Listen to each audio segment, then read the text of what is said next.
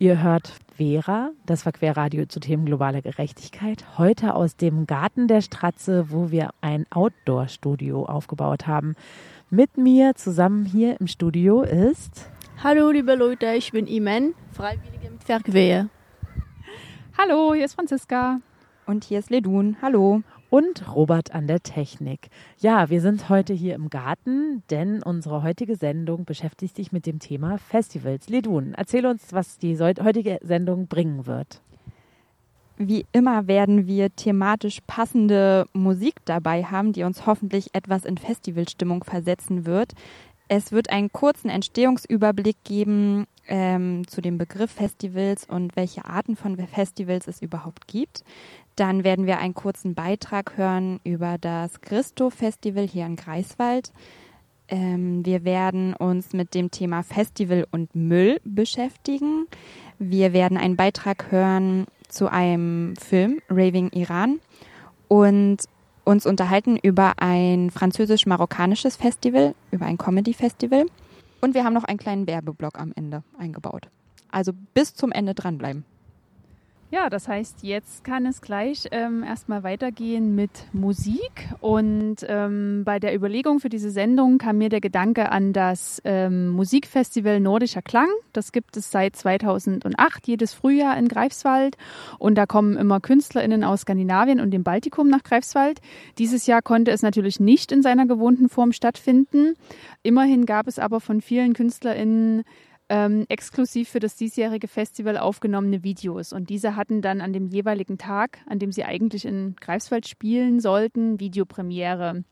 Und während ich mir diese Videopremiere ansah, schwelgte ich in Erinnerungen an das Abschlusskonzert des Nordischen Klangs im Jahr 2017, wo ich dabei war. Da spielte nämlich die norwegische Künstlerin Miss Tatti und das Konzert hat mir wirklich sehr gut gefallen. Ähm, ich habe gelesen, zu ihrem Musikstil beschreibt der norwegische Musikjournalist Einar Engelstad äh, mit folgenden Worten. Es ist nicht leicht, Miss Tati musikalisch einzuordnen. Die Variation ist groß. Von melodiösem Rap mit elektronischen Elementen und RB bis hin zu mehr jazzigem Stoff und rhythmischem Soul. Sie hat alles voll drauf. Hört jetzt Miss Tati mit ihrem Song Don't Let Go. Was für ein schöner Einstiegssong zu unserer heutigen Sendung, in dem wir uns mit dem Thema Festivals beschäftigen. Äh, das Wort Festival stammt aus dem lateinischen Wort festivus, was so viel wie dem Vergnügen gewidmet und heiter bedeutet. Musikalisch richtet sich das Festival an eine Veranstaltung, die sich an einen Ort und Organisation von alltäglichen Konzerten unterscheidet, ähm, indem sie oft von gesellschaftlicher und kultureller Bedeutung auf eine bestimmte Musikrichtung ausgerichtet ist. Meistens dauern Festivals über mehrere Tage der Begriff des Musikfestivals hat seinen Ursprung Ende der 60er Jahre in Amerika, wo immer mehr Menschen, zumeist Jugendliche, sich versammelten, um Pop- oder Rockmusik zu hören. Diese Art der Veranstaltung war nicht nur größer, sondern auch eng geknüpft an Ideale und die steigende Bedeutung von Musik und zu Stars aufzublicken, ihnen zuzuhören. Das erste große bekannte Festival ist das erste Newport Folk Festival 1959, wo es Jazz, Blues und Folk zu hören gab. 1965 besuchten 80.000 Menschen dieses Festival. Ein weiteres großes erstes Festival, Musikfestival, war das Montreal International Pop Festival 1967 mit 200.000 Besuchenden und bedeutenden Künstlerinnen wie Janis Joplin, Jimi Hendrix und The Who. Diese Festivals waren eine Inspiration für viele weitere große Veranstaltungen, ähm, so auch dem Open Air Festival Woodstock 1969, bei dem 32 Bands vor 500.000 Menschen spielten. Die Begeisterung für große Festivals schwappte zuerst in Europa nach England. 1968 gab es das Isle of Wight Festival. 1970 besuchten 600.000 Besuchende dieses Festival. Mitte der 60er Jahre fand dann das Festivalformat auch Einzug in Deutschland. Ähm, jedoch erst Ende der 70er Jahre lehnte es sich so ein bisschen an die amerikanischen Organisationsstrukturen an. Eines der ersten Festivals war das 1980 stattfindende Rock am Ring Festival und das Rockpalast Festival auf der Lorelei 1984 mit 22.000 Besuchenden. Seitdem entwickelt sich die Festivallandschaft zunehmend in mehr und mehr Richtungen von Großveranstaltungen über Festivals, die ähm, ja Mainstream-Musik spielen, bis auch zu immer mehr selbstorganisierten DIY-Festivals.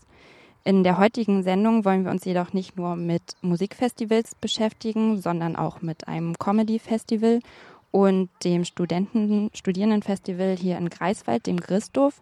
Wie viele andere Festivals auch, wurde dieses Festival in diesem Jahr abgesagt. Einige haben sich jedoch digitale Alternativen überlegt, so auch das Christoph Festival.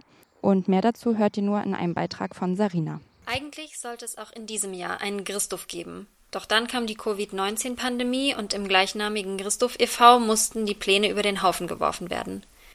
Ich habe mich mit Carlotta getroffen und mit ihr über Festivalplanung in digitalen Zeiten gesprochen. Ich bin Carlotta, ich bin vom Christoph e.V. Ähm, das Christoph ist das Greifswald International Students Festival. Das findet eigentlich alle zwei Jahre statt hier in Greifswald. Und äh, unsere Idee ist, immer so etwa 150 Studierende aus der ganzen Welt zusammenzubringen, ein Thema zu diskutieren und äh, sich kennenzulernen, auszutauschen. Gleichzeitig haben wir auch ein Kulturangebot für die. Das heißt, es gibt Konzerte und es mischt sich so ein bisschen zwischen Kultur, aber auch eben diesem inhaltlichen Diskussionsanteil. Dieses Jahr ist es halt alles ein bisschen schwieriger. Eigentlich hätten wir ein Festival ge geplant, das äh, wäre zum Motto uh, From Ego to Echo, Creating Ideas for Collective Change gewesen was sich so ein bisschen mit dem Thema Partizipation und Gesellschaft und Aktivismus in unserer Zeit auseinandersetzen soll und wie man ähm, seine eigenen Themen auf die Straße bringen kann. Wir hatten auch schon die Einladung verschickt, wir hatten schon Studierende, die sich beworben hatten, die waren kurz davor, ihre Flüge zu buchen. Und dann kam eben die Krise und wir mussten uns relativ schnell entscheiden, das Festival abzusagen. Und es war auch so, dass wir natürlich von einer Woche auf die andere irgendwie unsere Treffen, die eigentlich voll energiegeladen waren gerade, weil wir alle so, ja, super, wir fangen an zu planen. Und dann von einer Woche auf die andere war halt, okay, jetzt ist es alles online und in der nächsten Woche war auch schon klar, wir, wir können es eigentlich gar nicht mehr machen. Man muss echt sagen, so online irgendwie große Pläne führen und so, das, das ist einfach viel anstrengender und da so die Energie und Motivation zu behalten als so eine Festival-Orga-Gruppe, das war schon echt eine Herausforderung. Es gibt also kein physisches, persönliches Festival dieses Jahr in Greifswald.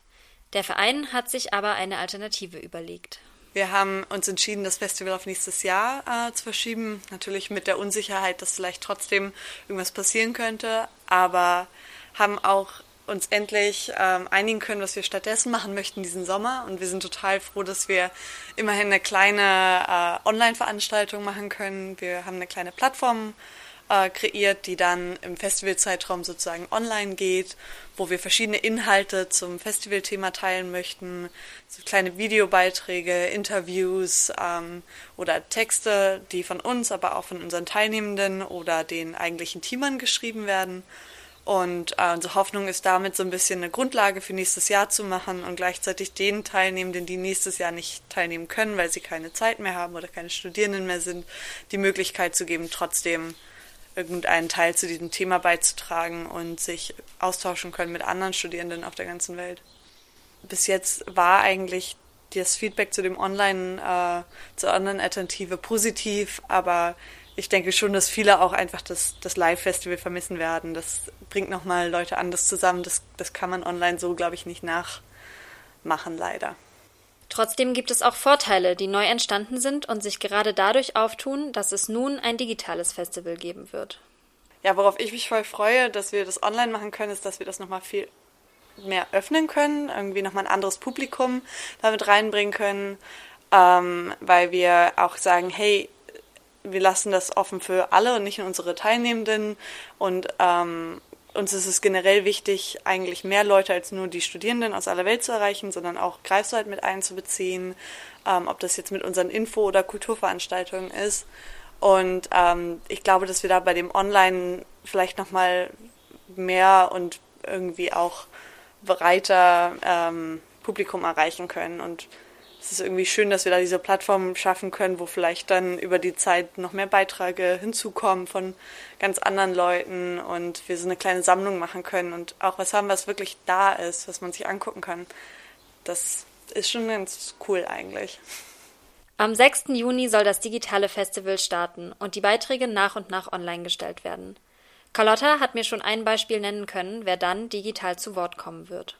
Ein Beispiel wäre mit einer von ähm, den Personen, die eigentlich hätten einen Vortrag halten sollen während des Festivals. Ähm, die kommen von einem palästinensischen Aktivismuskollektiv, die sich für Friedensarbeit im Nahosten einsetzen. Und ähm, wir sind total happy, dass sie da zugesagt haben und auch so flexibel waren, ähm, eben zu sagen, okay, wir machen das auch online und wir wollen gar nicht oder wir müssen es gar nicht ähm, live vor Leuten machen. Und ähm, auf der anderen Seite freue ich mich persönlich total auch auf den, Input, den die Participants, also unsere Teilnehmenden, äh, selber mit reinbringen können. Ich glaube, das wird auch richtig spannend. Zu finden ist das digitale Christoph ab dem 6. Juni auf www.christoph.org. Dort gibt es dann auch Möglichkeiten für Interaktion und der Verein freut sich über alle, die eigene Ideen mit einbringen oder Feedback geben. Für Carlotta vom Christoph e.V. erklingt nun Afraid No More, no more von Bukahara. Ähm, denn sie denkt, dass der, das ist der richtige Song für Festivalstimmung. Die vierköpfige Band beschreibt ihren Stil selbst als Gypsy, Reggae, Folk und Arabic Balkan Sound. Die Musiker Sofian, Ahmed, Daniel und Max haben Wurzeln in Tunesien, Israel, der Schweiz, Syrien, Palästina, dem Libanon und Deutschland. Fast so international wie das Greifswald International Students Festival also. Im Lied Afraid No More geht es um Ängste und um die Frage, wer in unserer Gesellschaft von Ängsten profitiert. Die Antwort vor allem die Rechtspopulisten und Demagogen, die unsere Ängste noch schüren. Zum Lied gibt es übrigens bei YouTube auch ein offizielles Quarantänevideo, zusammengeschnitten aus Videos, die der Band von ihren Fans zugeschickt wurden. Ihr hört Vera, das war Querradio für globale Gerechtigkeit, heute aus dem Outdoor-Studio. Ja, wir ähm, sprechen über Festivals heute. Ähm, die meisten Menschen verbinden wahrscheinlich positive Assoziationen mit Festivals. Man begegnet sich, es gibt viel Kreativität, ähm, man hat zusammen Spaß und kann Kraft tanken. Ich nicht. Ich erinnere mich zurück an ein Festival, auf dem ich war. Das war das Hurricane Festival im Jahr 2006. Vorweg sei gesagt, ähm, es war nicht alles schlimm. Ähm, ich sah Manu Chaos, Sigur Ros, Manu Diao, wir sind Helden und ich hatte auch eine ziemlich gute gemeinsame Zeit mit den Leuten, mit denen ich unterwegs war.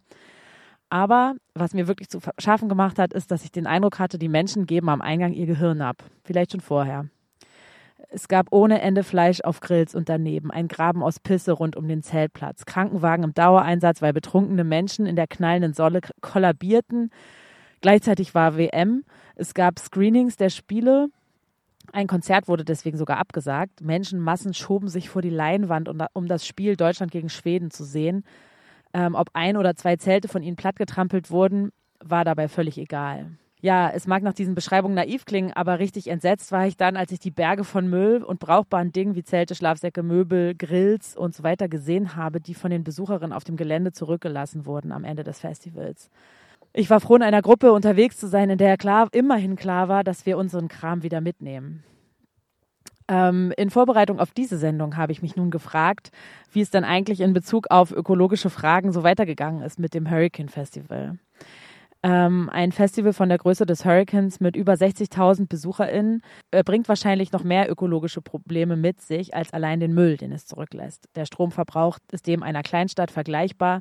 Menschen reisen manchmal von weit her an. Eine völlig neue Infrastruktur muss erschaffen und versorgt werden. Es gibt verschiedene Initiativen, die sich darum bemühen, Festivals, ähm, und hier sind große wie auch kleine gemeint, noch nachhaltiger zu gestalten.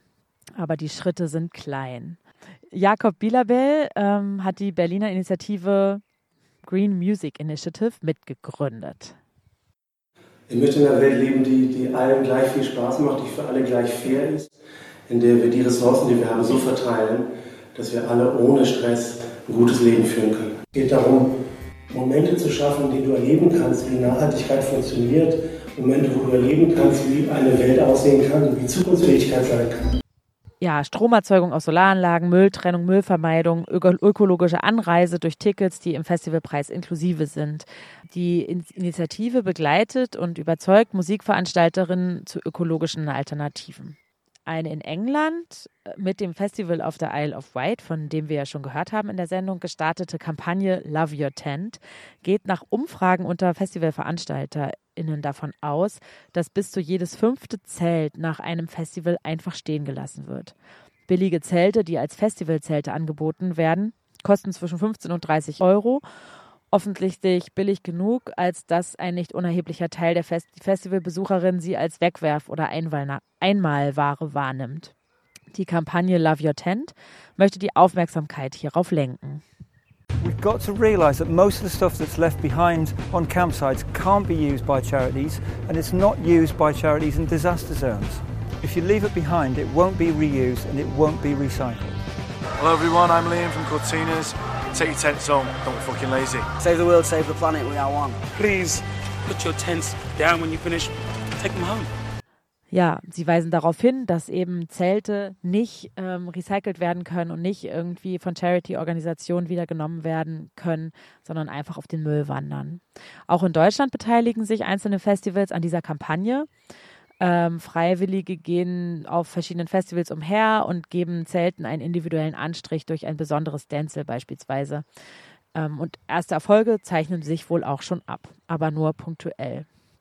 Seit 2005 gibt es außerdem das Siegel Sounds for Nature, äh, mit dem Festivals und KonzertanbieterInnen bestätigt bekommen, dass äh, sie sich ähm, um einen ähm, etwas kleineren ökologischen Fußabdruck bemühen den dazugehörigen Leitfaden für die Umweltverträglichkeit, äh, äh, Leitfaden für die umweltverträgliche Gestaltung von Open-Air-Veranstaltungen gibt es nun schon in zweiter Auflage.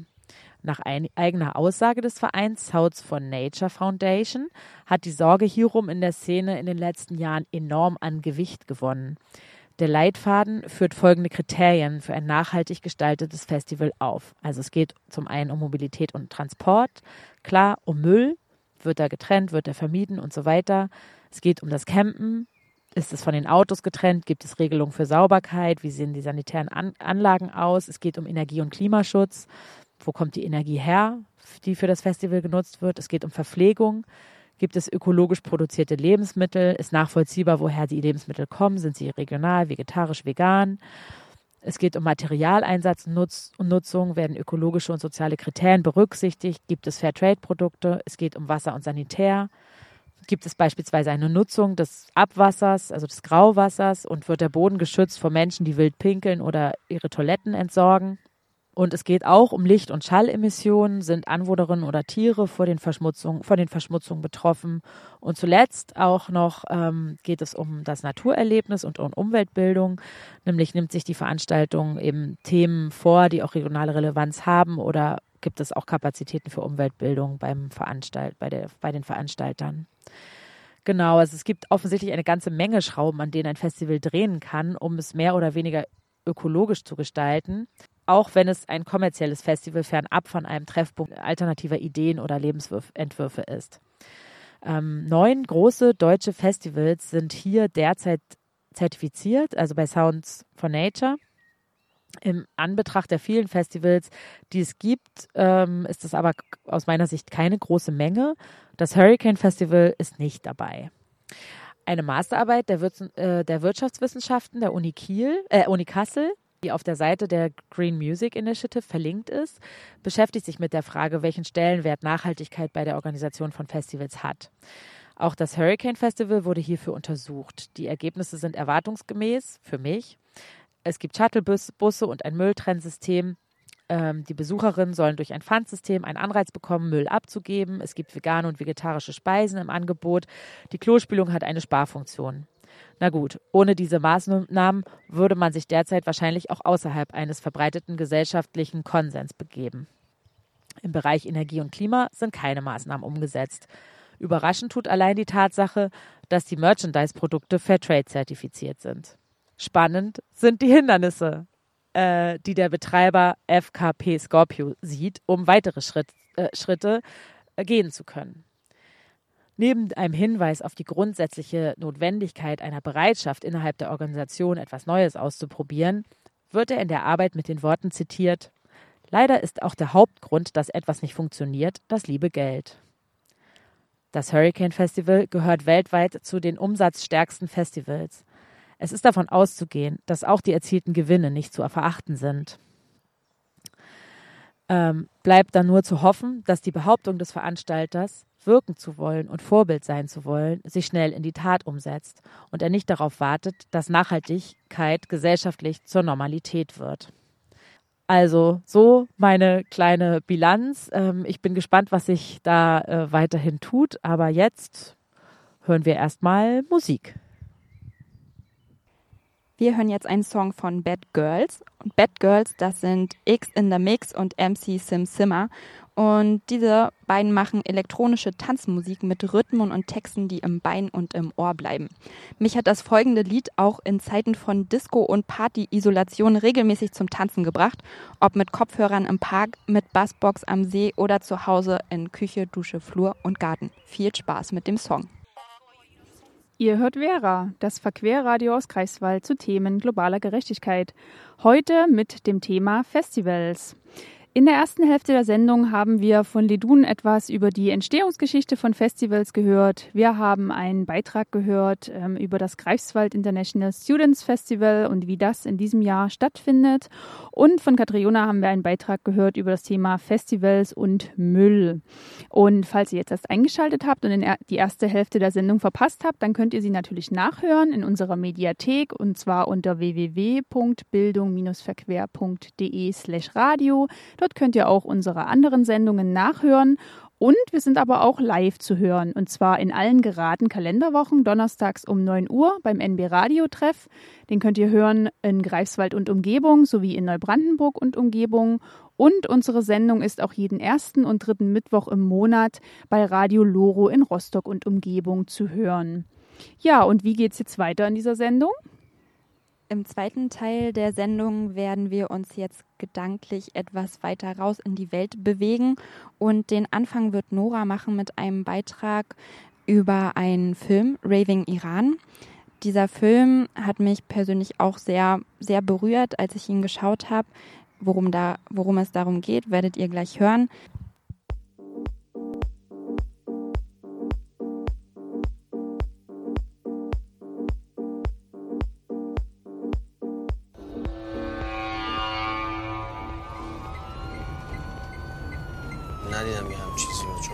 هر جا که بوده آندرگراند بوده دیگه واقعا خسته شده بوده هی یواشکی همه کار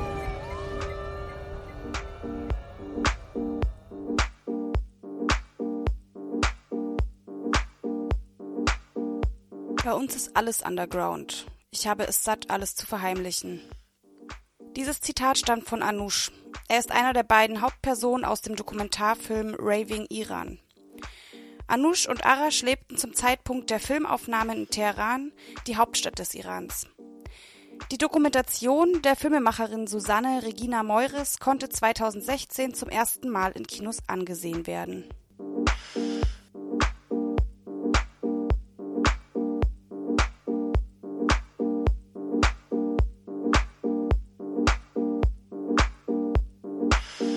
Right now, when I when I take a look to my past pastime in Iran, I'm just finding out that how was dangerous actually. Wenn ich jetzt auf die Zeit im Iran zurückblicke, wird mir erst bewusst, wie gefährlich das alles war. Aber wenn du etwas Verbotenes tust, musst du die ganze Zeit vorsichtig sein. Andererseits reizt es dich, noch weiter zu gehen, gerade weil es illegal ist. We were crazy actually before.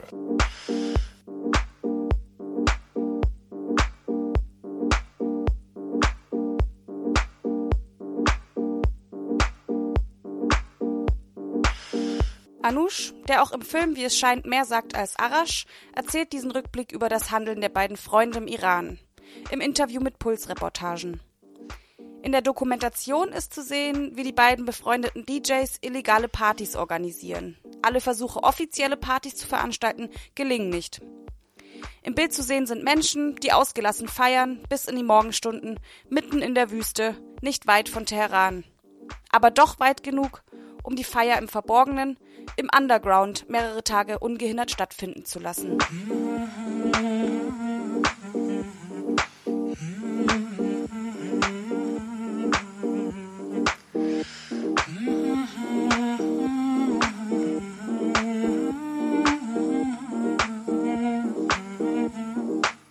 die Feier in der Wüste sollte unbemerkt bleiben. Einige Wochen später findet wieder ein illegaler Rave statt. Diesmal nicht außerhalb von Teheran, sondern innerhalb der Stadt. Nicht jede verbotene Party bleibt im Verborgenen. Zu sehen sind Polizeiwagen und aufgeregte PartybesucherInnen. Arash entkommt, Anush wird für einige Tage eingesperrt. Gegen Geld kommt er wieder frei.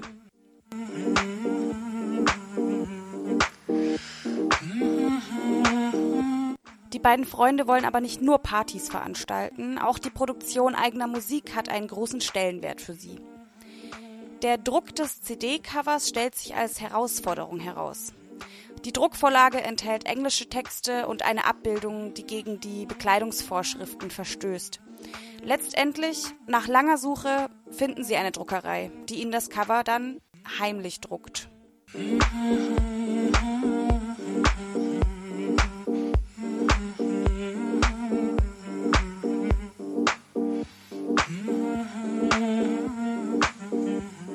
من از استریت پرید زنگ زدم بعد شما میتونید به پلی کنید دو آگوست استریت پرید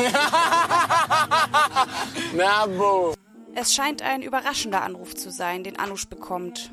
Als er auflegt, strahlt er und lacht er. Sie bekommen eine Einladung, auf dem Letagi-Festival in Zürich aufzulegen. Sie erhalten ein kostspieliges Visum für fünf Tage. Als sie in der Schweiz sind, diskutieren sie das Für und Wider der Rückreise in den Iran. Der Film endet mit der Szene, in der Anush und Arash mit einem Taxi zum Flughafen losfahren, den Taxifahrer letztendlich doch bitten anzuhalten. Sie steigen aus.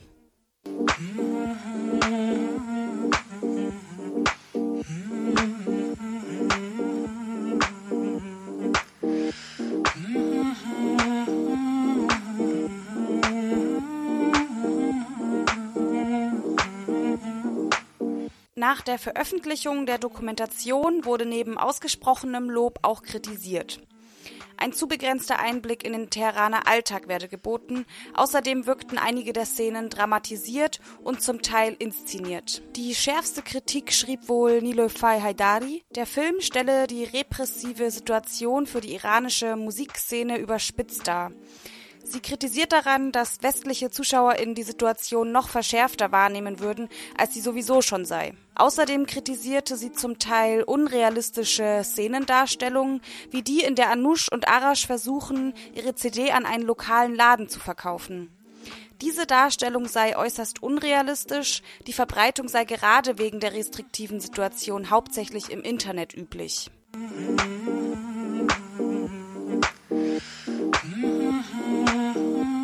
Mittlerweile leben beide Musiker in der Schweiz und legen regelmäßig auf Veranstaltungen ihre Musik auf. 2017 legten die beiden DJ-Freunde auf der International Student Week Ilmenau, kurz ISWI, auf. Dies ist das Partnerfestival vom International Student Festival in Greifswald.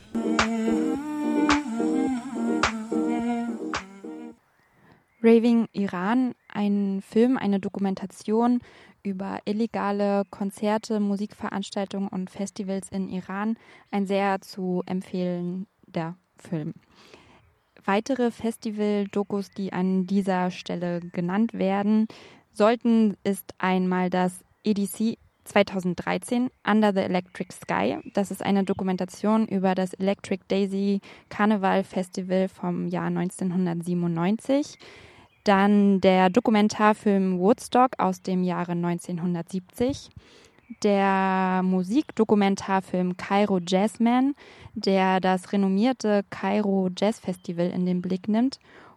Und zu guter Letzt, wer es mag, Full Metal Village, eine Dokumentation über das Wacken Festival. Viele Festivals wurden in diesem Jahr verschoben oder abgesagt. Ich bin auf eine Seite aufmerksam geworden, die nennt sich Home, www.h-o-e-m-e-p-a-g-e.com. Homepage ausgesprochen. Hier findet sich eine Festivalkarte, auf dem alle möglichen Festivals eingezeichnet sind, die es in Deutschland und auch in Nachbarländern gibt. Und da ist auch vermerkt, ob diese in diesem Jahr stattfinden, verschoben sind oder noch offen ist, ob diese stattfinden werden oder nicht. Wir kommen jetzt zu einem französisch-marokkanischen Festival und zwar einem Festival, einem Comedy-Festival. das jedes Jahr in Marrakesch seit zehn Jahren stattfindet. Auch dieses Festival wurde dieses Jahr leider abgesagt, aber wir hören trotzdem einen Beitrag zu dem Comedy Festival von Imen. Was ist besser als Spaß und Lachen für die Hauptidee eines Festivals? Heute würden wir euch gern einladen, mit uns in ein Comedy-Festival einzutauschen. Marrakech du Rire auf Französisch oder Marrakesch von Lachen auf Deutsch ist eines der besten Beispiele dafür, dass Stand-up-Comedy-Shows zu einem erfolgreichen Festival werden können. Dieses Festival wurde 2010 von Jamel Debbouze gegründet und erzielt jedes Jahr eine höhere Teilnehmerzahl und einen bemerk bemerkenswerten Erfolg. Aber bevor wir tiefen, tiefer eintauchen, erklären wir einige Grundlagen dieses Festivals. Erste Frage. Was ist ein Stand-up-Comedy-Show? Äh, es ist eine Art von Kunst, bei der ein Komiker direkt mit dem Publikum spricht, ohne Code oder Grenzen. Der Künstler erzählt persönliche Anekdoten, äußert sich zu sozialen Themen und achtet insbesondere auf seine Zuschauer und auch interagiert mit dem Publikum. Zweite Frage. Was strebt Marrakech Jurir an? Die Familie des Festivals hat ein Hauptziel, eine angenehme Atmosphäre zu schaffen, die Künstlern die Freiheit gibt, ihre Perspektiven, Ideen zu verschiedenen Themen auszudrücken aber vor allem ohne soziale oder politische Einschränkungen. Was das Festival antreibt, ist die allgemeine Überzeugung, dass Menschen, die zusammen lachen können, sicherlich auch zusammen leben und lieben können. Was ist die Geschichte hinter diesem Festival? Der Moderator und Schöpfer Jamel Debbouze ist eine bekannte Figur in der französischen Comédie-Szene. Er stammt aus Marokko und lebte in einer großen Familie in Frankreich. Wie so viele, wie so viele andere Ausländer hat er eine schwierige Kindheit und ein nicht so privilegiertes Leben, bis er seine äh, Leidenschaft für Comedy entdeckte und daraus eine Karriere machte. Später gründete er einen Comedy-Club, in dem er jungen, talentierten Menschen die Möglichkeit gibt, ihre Ideen direkt und frei vor einem kleinen, kleinen Publikum auszudrücken. Diese Art von Show hilft den jungen Teilnehmern, ihre Geschichten zu teilen und über ihre schmerz schmerzhaften Erfahrungen zu lachen, insbesondere weil die meisten von ihnen Einwanderer sind oder aus nicht privilegierten Hintergründen stammen. Viele von ihnen erlebten soziale Marginalisierung, Rassismus und andere Aspekte der Ungerechtigkeit. Nachdem der Bus tausende unglaubliche Talent entdeckt hatte, entschied er, dass es Zeit war, seinen Teilnehmern ein globales Erlebnis zu bieten. Zu Ehren seiner Heimat wählte er Marrakesch, eine marokkanische Stadt, als denkwürdigen Ort für das Festival. Wie geplant fand die erste Edition im Jahr 2010 statt. Es brachte Teilnehmer von verschiedenen Nationalitäten zusammen: Französin, Marokkaner, Kanadier, Togolesen, Ivorer und so viele andere. Jeder zeigte sein Bestes vor fast drei Millionen Zuschauern. Die Show wird live aufgezeichnet und über den französischen MCs TV-Kanal nach ganz Europa übertragen.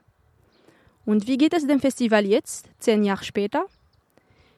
Jedes Festival bekam sehr positives Feedback. Die Vielfalt der Themen ließen alle zustimmen, dass Marrakech du Rire kein gewöhnliches Festival ist. Es ist eine Verbindung zwischen den Kulturen, eine Brücke, um Afrika und insbesondere Marokko zu erkunden. Allerdings, wie bei jeder anderen erfolgreichen Veranstaltung, sind auch einige Kriterien anwesend. Kritisiert wird vor allem die Abwesenheit weiblicher Humoristinnen. Als Antwort darauf haben Teilnehmer und Organisatoren öffentlich ihre Unterstützung und ihr Willkommen bei weiblichen Humoristen gezeigt und versprechen, dass der Anteil der weiblichen Präsenz bei den nächsten Ausgaben größer sind wird. Und das war wirklich ein sehr verschließes Lied. Es heißt Etoile filante von Jamal Larossi, ein algerischer Sänger und Komponist. Er war der erste Afrikaner, der an die Musikhochschule in Köln aufgenommen wurde. Er schrieb dieses Lied im Jahr 2002 und es gab seiner Karriere einen guten Start. Und seitdem wurde dieses Lied auf fast allen Musikfestivals in Maghreb-Ländern und Nordafrika gespielt. Wir hoffen, es hat euch gefallen damit sind wir auch schon fast am Ende unserer heutigen Sendung zum Thema Festivals angekommen. Wir haben uns heute sehr viel mit zumeist musikalischen Festivals und großen Festivals beschäftigt. Was wir noch gar nicht so richtig geschafft haben zu betrachten, sind die vielen selbstorganisierten Festivals, mm, die auch ganz bestimmte und ganz viele wunderbare ähm, Sachen, Dinge, Verbindungen und äh, neue, neue Menschen, neue Ideen mit sich bringen. Der Festival Sommer ist ja noch lang und ich hoffe, dass wir vielleicht noch eine zweite Sendung zum eben diesem Thema gestalten können. Ein Festival, was nicht ganz abgesagt worden ist, sondern digital stattfindet, die Convention von Verquer. Dazu jetzt ein Werbeblock. Ja, dazu möchte ich gerne noch was sagen, denn genau, es ist nicht alles abgesagt. Vom 11. bis 17. Juni findet die Convention statt. Das ist eine Art Mini-Festival oder Konferenz für Jugendliche. Ähm, sie findet in diesem Jahr komplett online statt und steht auch wie schon im letzten Jahr unter dem Motto Mitmischen für globale Gerechtigkeit. Und es geht darum, Alltagsthemen mit Aspekten globaler Gerechtigkeit zu verknüpfen.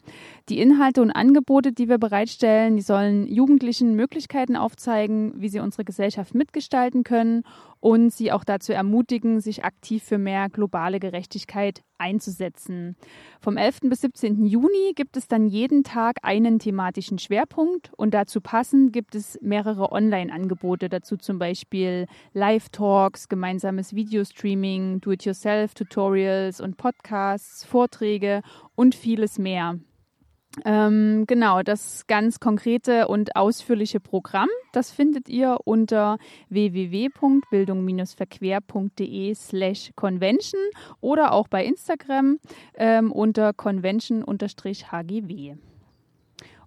Und jetzt bleibt eigentlich nur noch auf Wiederhören zu sagen. Vielen Dank, dass ihr dabei wart bei unserer draußen Radiosendung. Und wir hören zum Abschluss noch einen Song. Aber äh, vorher sagen wir alle, ja. alle mal Tschüss. tschüss. Tschüss. Und äh, der letzte Song, All Right. Ein gute Laune-Song.